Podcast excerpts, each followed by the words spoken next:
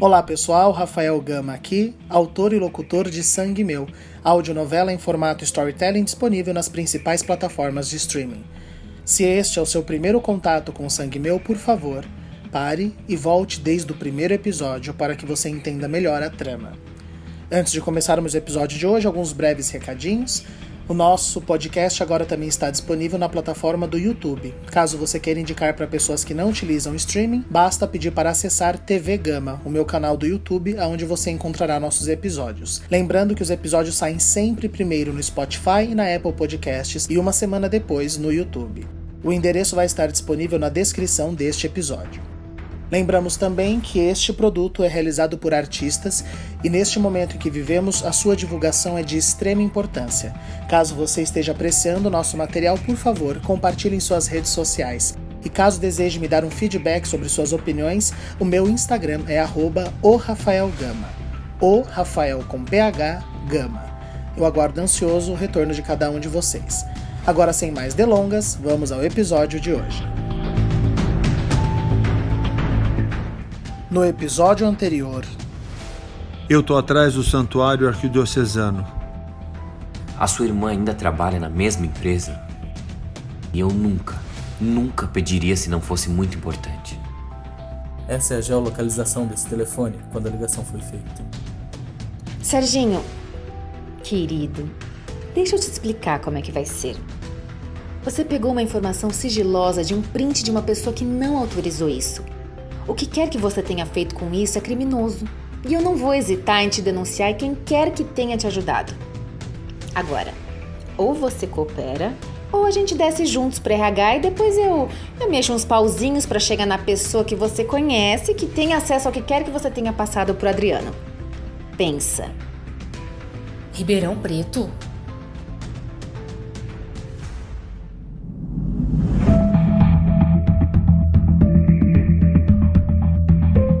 Sangue Meu, Episódio 3 Paz e Podridão.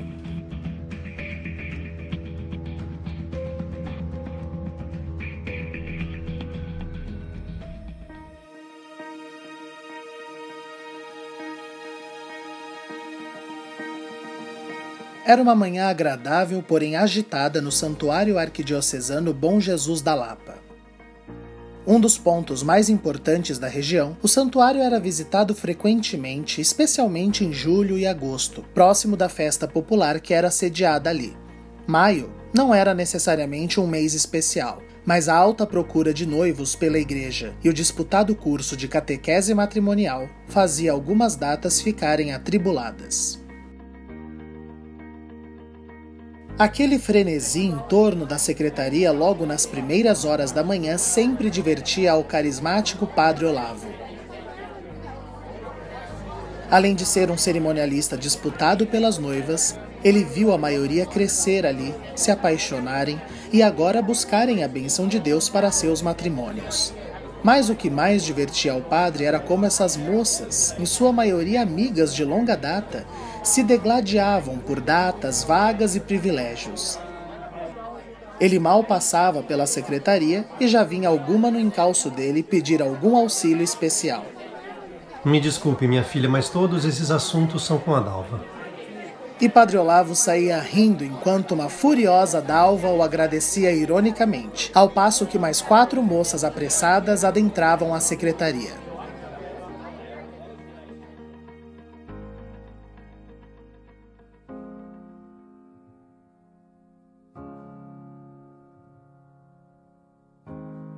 Olavo foi para Jardinópolis cinco anos depois de sua formação e consagração como pároco. Ficou um tempo em Olímpia e logo depois foi transferido para Jardinópolis para auxiliar um idoso padre que precisava da força jovem e entusiasmada de Olavo.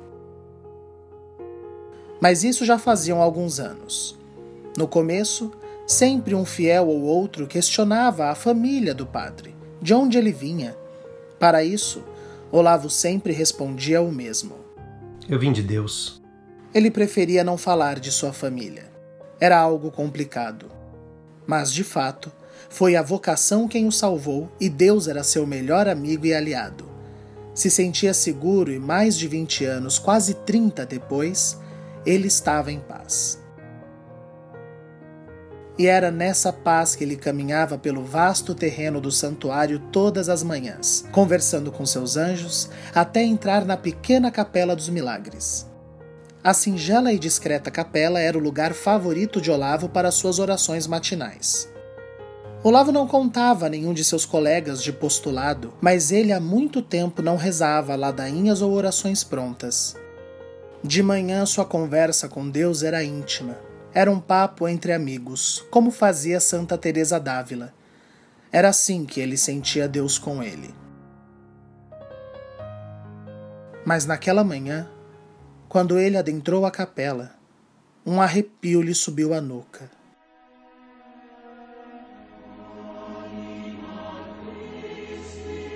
Olavo ainda olhou ao redor. Estava sozinho. Não, ele nunca estava sozinho. Bom dia. Cumprimentou a imagem de Cristo e a de Nossa Senhora. Ajoelhou-se e se colocou em conversa com Deus. Olavo não sabia explicar, mas ele sempre ouvia Deus lhe responder. Era como a voz de seu subconsciente participando de suas angústias, de seus dilemas. Mas hoje havia algo errado. Ele pensou em tantas coisas, de triviais a circunstanciais e nada. Deus estava em silêncio. Tinha seus dias. Não vai me dizer nada? Perguntou Olavo sorrindo e aceitando que hoje seria assim. Bom dia, meu irmão. A resposta veio de alguém à porta. Mas Olavo não precisava virar para reconhecer. Quase 30 anos depois, a voz foi familiar como se eles tivessem se visto na noite anterior. Mas ainda assim, era a única voz que Olavo não queria ouvir. O que você está fazendo aqui? A senhora da secretaria, eu acho que é Dalva, se não me engano, disse que eu te encontraria aqui. Você não vai cumprimentar seu irmão, Olavo? Não? Por favor, se retire. Esse é um lugar sagrado, puro. Bem que eu senti que tinha algo de podre no ar hoje. E Olavo olhou com carinho para a imagem de Nossa Senhora antes de continuar. A senhora sempre tenta me alertar. Obrigado. Eu não sou o maior conhecedor do catolicismo, Olavo, mas eu creio que perdão é um costume geral para os cristãos, não? Eu te perdoo, agora pode sair. Não. Eu te conheço muito bem para saber que é da boca para fora. Prova. Senta comigo, Olavo. Cinco minutos. Foi um golpe baixo. Lá fora. Cedeu Olavo, sentando com o incômodo visitante num dos bancos do santuário. Vez ou outra alguém passava e cumprimentava Olavo de longe, que se forçava a sorrir e acenar, como se por dentro ele não estivesse sentindo seu estômago afundar e gelar como nunca. O que ele faria? Por que esse demônio do passado voltou para te assombrar?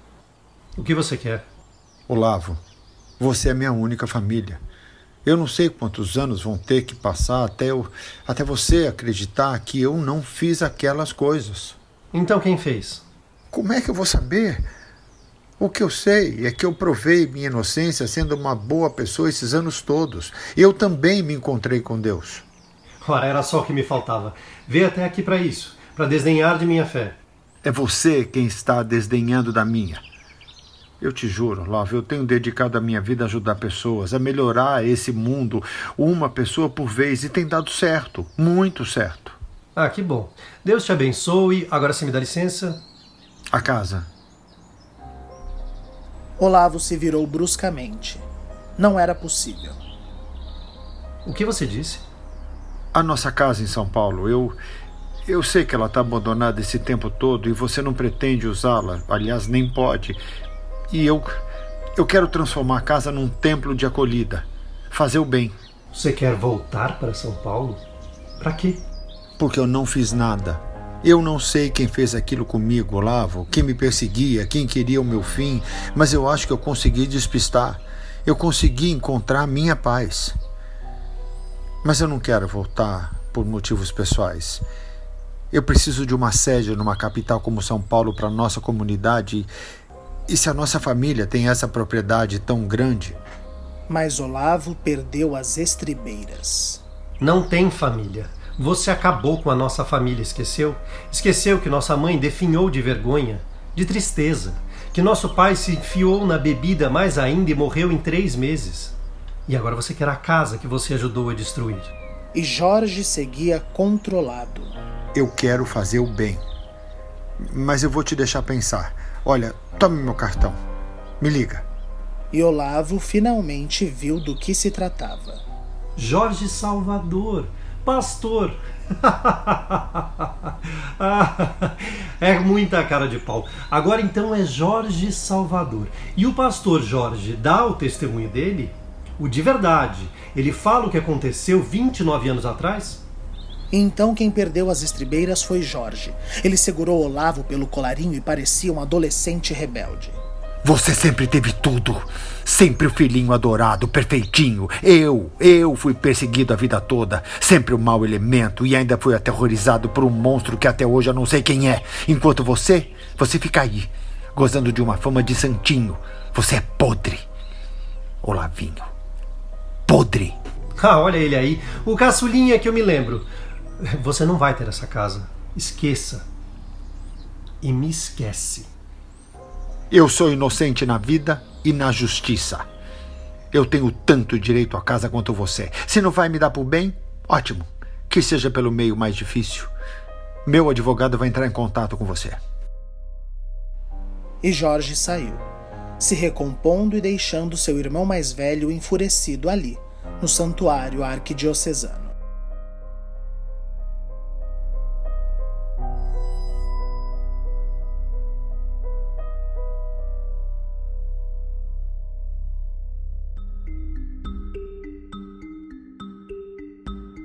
Na sala das colmeias, a equipe estava um completo diz-que-me-diz. Ninguém nunca tinha visto Adriano atrasar, quem diria faltar e sem nenhum aviso.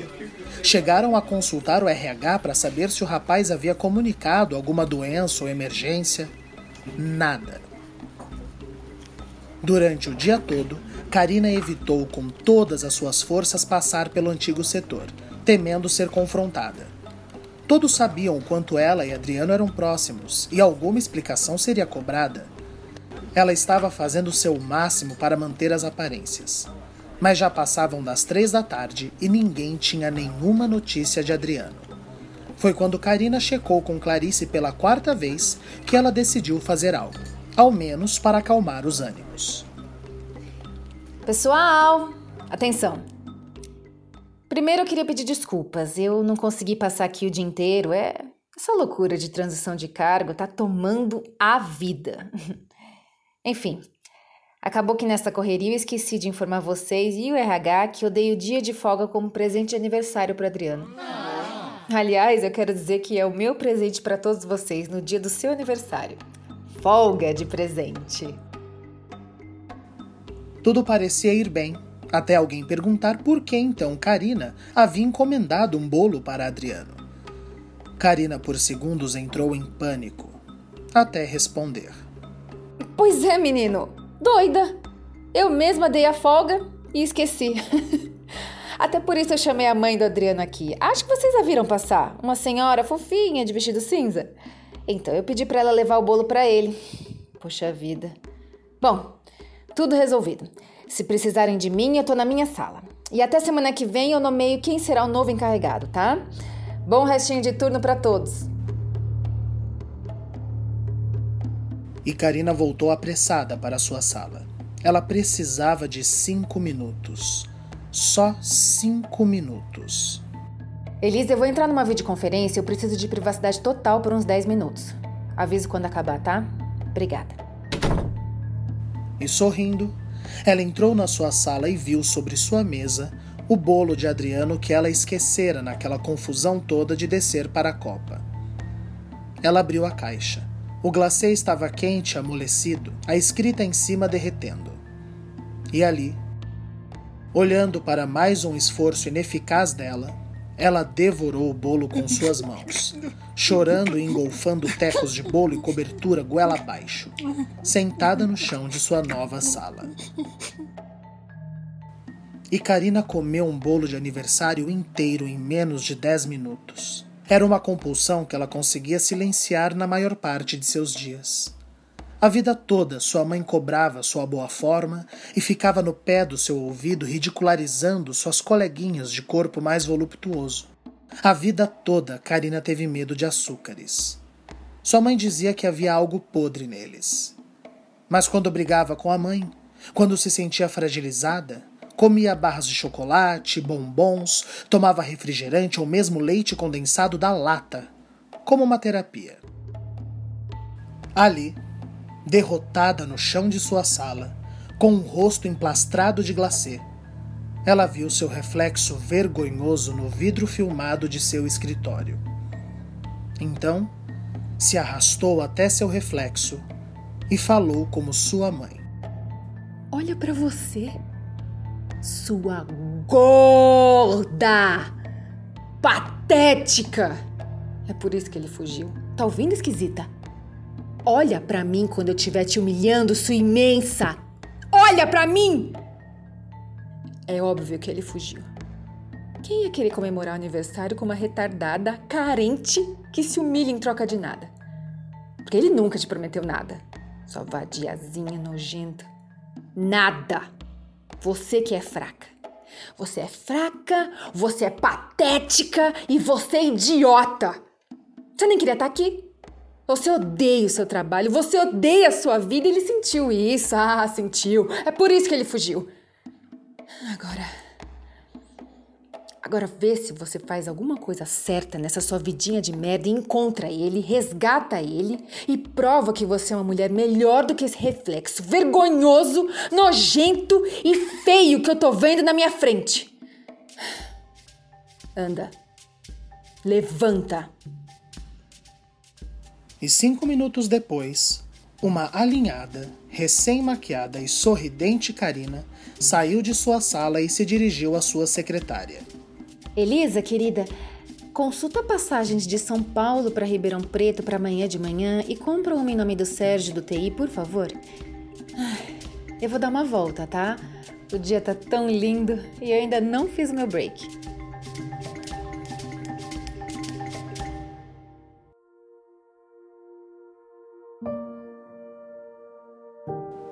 De todas as maneiras que Adriano imaginou passar seu aniversário, Nenhuma delas incluía viajar até o interior em busca de um possível cadáver.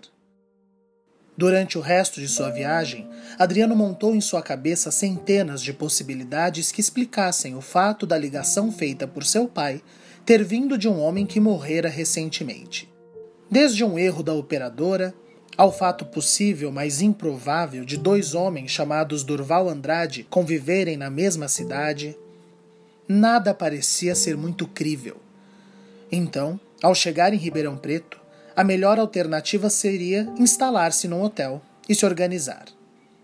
Ali, próximo à rodoviária, haviam duas ou três opções de gosto duvidoso, mas que seriam suficientes. Adriano se encaminhou à mais, digamos, charmosa das três e pediu por um quarto. Quando a atendente, uma menina que aparentava não ter mais de 16 anos, perguntou qual seria o período, Adriano precisou se decidir. Eu vou deixar pago pelos próximos três dias. Três dias. Certamente seria mais do que o suficiente. E antes de subir para seu quarto, Adriano tentou dar um golpe de sorte. Por acaso você conhece um homem chamado Durval Andrade? Mas a resposta foi negativa. Conformado, Adriano subiu para seu quarto, onde pôde carregar o celular, tirou seu notebook da mochila e se pôs a trabalhar. Apesar de simples, o hotel contava com uma rede Wi-Fi até que decente. O problema era só o banheiro. Tinha um cheiro estranho. Deus me livre, tem algo podre aqui. Decidido a usar o banheiro em casos de extrema necessidade, Adriano tirou a próxima hora para ir mais a fundo no que ele poderia encontrar sobre Durval Andrade. A todo momento ele cogitava ligar para sua mãe e pressioná-la a confirmar o nome de seu pai. Mas seu orgulho impedia de falar com ela. Não por hora. Não demorou muito, sua pesquisa lhe rendeu algumas boas informações. Durval falecera fazia menos de uma semana. Sua esposa Daisy tinha uma lanchonete que, em duas fotos de jornais, era possível identificar a fachada como Come Come Lanches. Uma rápida pesquisa identificou o endereço da lanchonete e era próximo ao centro da cidade, nos arredores de um colégio público. Talvez seu pai tivesse algo a ver com essa família. Talvez ela soubesse desse outro Durval. Não custava investigar. Com licença, a senhora é Daisy Andrade? Daisy levantou o olhar assim que ouviu seu nome. Provavelmente, antes da tragédia, Daisy era uma mulher vaidosa. Algo por detrás de seu jeito indicava um certo capricho recém-abandonado pelo luto arrebatador que lhe acometera. Ela parecia cansada. Olha, moça, se for outro repórter, eu já falei com todos, eu não quero mais. Não, eu não sou repórter. E eu sinto muito pelo que aconteceu com o seu marido. E de verdade, eu nem sei como te explicar o que eu tô fazendo aqui. Porque já não faria sentido. Só me diga uma coisa: a senhora reconhece esse número? Adriano mostrou o print tirado da tela de sua mãe. Rapidamente, Daisy respondeu: Esse é o número do Durval. Ele te ligou antes de morrer? Você sabe de algo? Na verdade, ele me ligou ontem. Laila, dá uma olhada aqui pra mim. Eu preciso sair um momento. Vem comigo, menino. Senta, menino. Qual é seu nome? Adriano. Dona Daisy, o que, que aconteceu? Até onde você sabe? O Durval era caminhoneiro. Então ele passava três, cinco, às vezes oito dias fora. A gente era acostumada. Eu e minha filha Laila fazemos companhia uma para outra. Graças a Deus eu tenho ela. Senão eu tinha ido com ele. E como foi isso? É o que mais tá me matando. Se ele tivesse morrido na estrada ou numa cidade pelo mundo, eu poderia dizer que foi briga de bar, rixa de caminhoneiro, acidente. Mas ele morreu aqui, entende? Daisy precisou parar para enxugar suas cansadas lágrimas. Eu sinto muito, dona Daisy. E você esteve com ele no dia? Sim. A gente saiu do culto. Fazia pouco tempo que eu tinha convencido ele a frequentar nossa comunidade. E ele estava amando. Então ele saiu e disse que ia aproveitar que estava um dia bonito e ia ajudar o pessoal da igreja com umas coisas que eles tinham pedido. E depois ia lavar o caminhão. Eu aproveitei para visitar minha mãe, que tá bem de idade e judiadinha. Daí deu sete, oito, nove horas e nada dele. Lavar o caminhão é demorado, mas ele faz isso lá no posto onde ele estaciona, igual todo mundo faz. Daí eu fiquei preocupado e pedi pra lá ela chamar o Laércio pra levar a gente lá. Laércio? Meu irmão. Ele tentou se manter calmo, mas eu via que ele tava tão preocupado quanto eu quando a gente chegou lá e o caminhão não tava lá. A gente começou a rodar, rodar, rodar e não demorou muito. A gente achou o caminhão e o Durval. Ela não precisou terminar. Adriano vira as notícias. Ele esperou até ela se recompor. E tinha algo dos pertences dele? Não. Quer dizer, os documentos sim, mas o dinheiro, celular, relógio, tudo sumiu. Por isso a polícia deduziu que alguma gangue querendo roubar a carga viu que o caminhão estava vazio, tentou forçar o Dorval a algo e ele, sem ter nada, deu a vida, coitado. Mas o que eu não tô entendendo. Eu sei, eu também não. Porque alguém me ligou desse número. Um ladrão, a primeira coisa que faz é se livrar do chip. E tem mais. E Adriano contou a Daisy sua complexa história com sua mãe e seu até então falecido pai. Daisy e Adriano ficaram um tempo em silêncio, processando a informação. Até que Daisy sugeriu: Será que o homem que matou meu marido é teu pai? E por que o Durval? Dona Daisy, a senhora me autoriza a ir atrás disso? Pelo amor de Deus, é claro. O que eu posso fazer? Vamos comigo ver se rastreamos o chip do seu marido.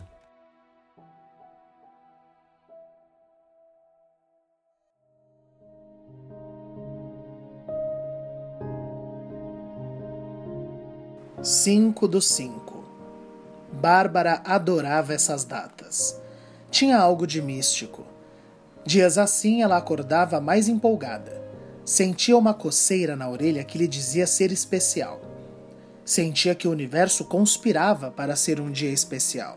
E mesmo na sua atual situação, talvez fosse bom um recomeço. Um pouco de paz.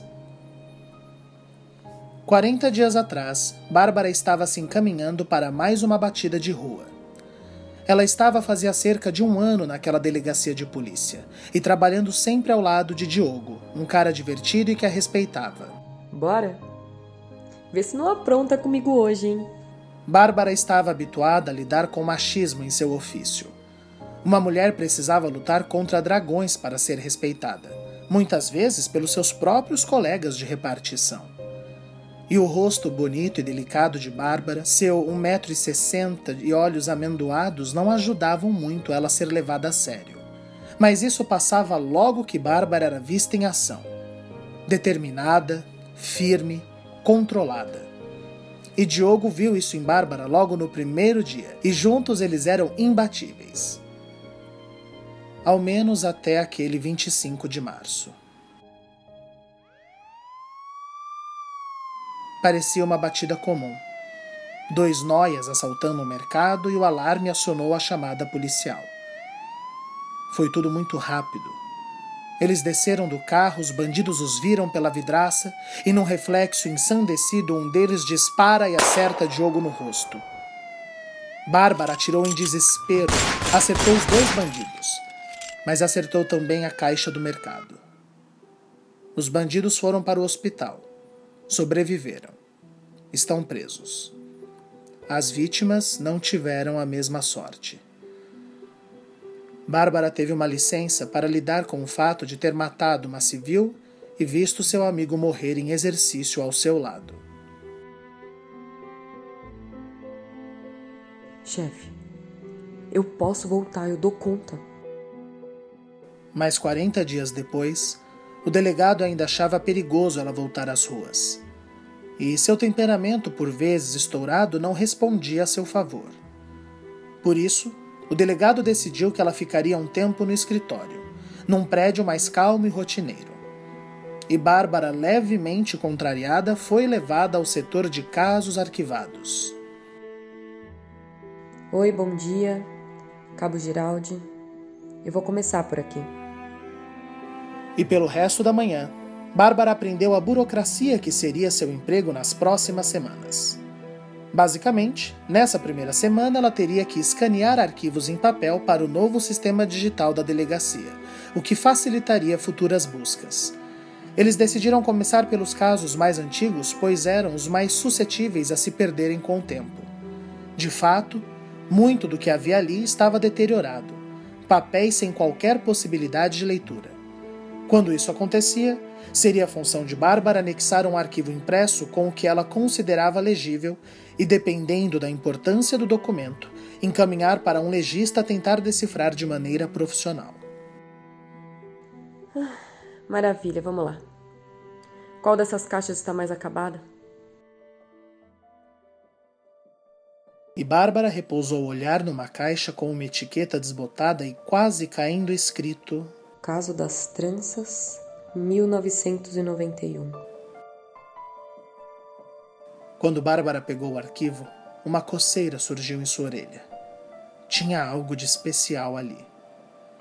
Ela passou o dia lendo o caso. Era pesado. Era podre. Meu Deus do céu!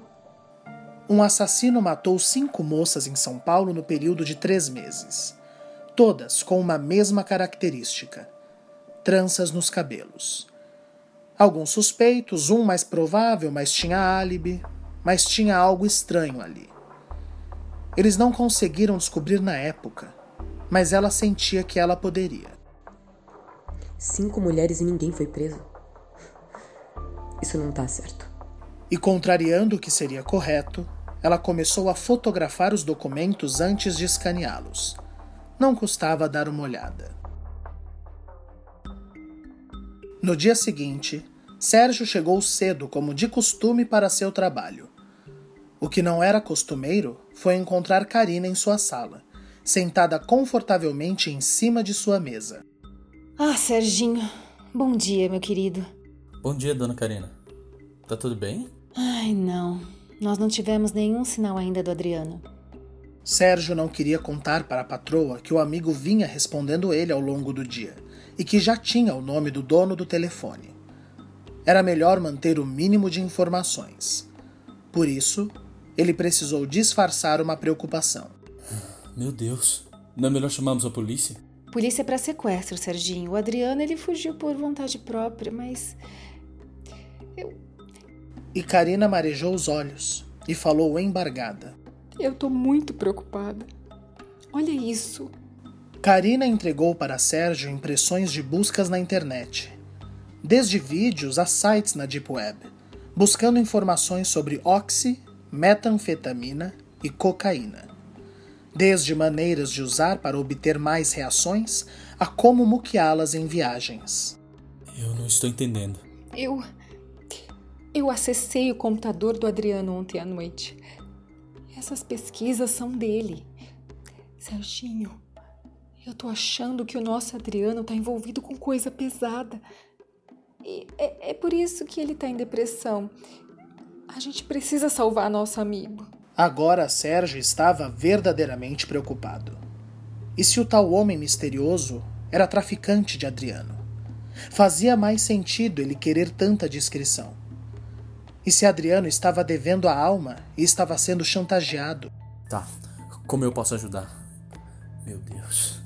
Será que eu ferrei mais a vida do Adriano dando aquelas informações?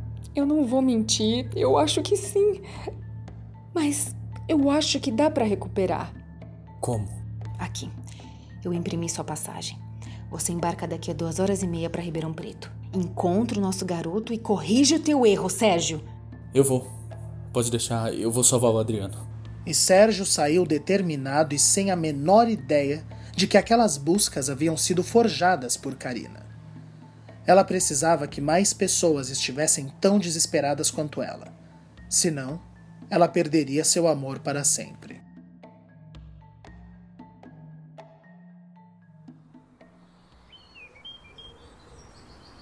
No santuário, Dalva chegou bem cedo porque o acúmulo de funções no dia anterior a impossibilitou de organizar as festas da Legião de Maria, que ela orgulhosamente era presidente.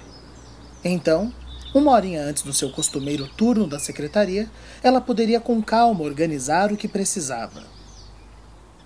Obstinada a ter um bom e organizado dia, ela chegou no largo pátio do santuário, se benzeu e se dirigiu para a pequena capela dos milagres.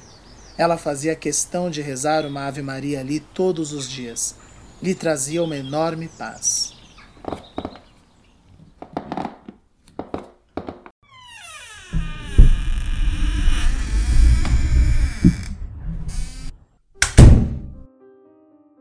Mas não aquele dia.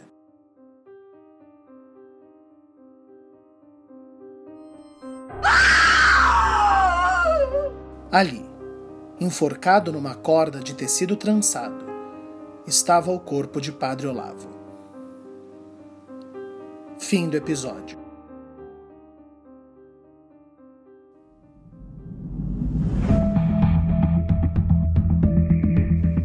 Participaram deste episódio Aline Penteado, Giovanni Pilan, Eduardo Martini, Júlia Zan, Rafael Alvim, Ellen Kazan e Jean Marco Delessadi. Para contato, enviar e-mail para contatotvgama@gmail.com. Repetindo, contatotvgama@gmail.com. Nossos episódios são publicados semanalmente. Por favor, contribua na divulgação do nosso podcast. E até o próximo episódio. Tenha uma excelente semana.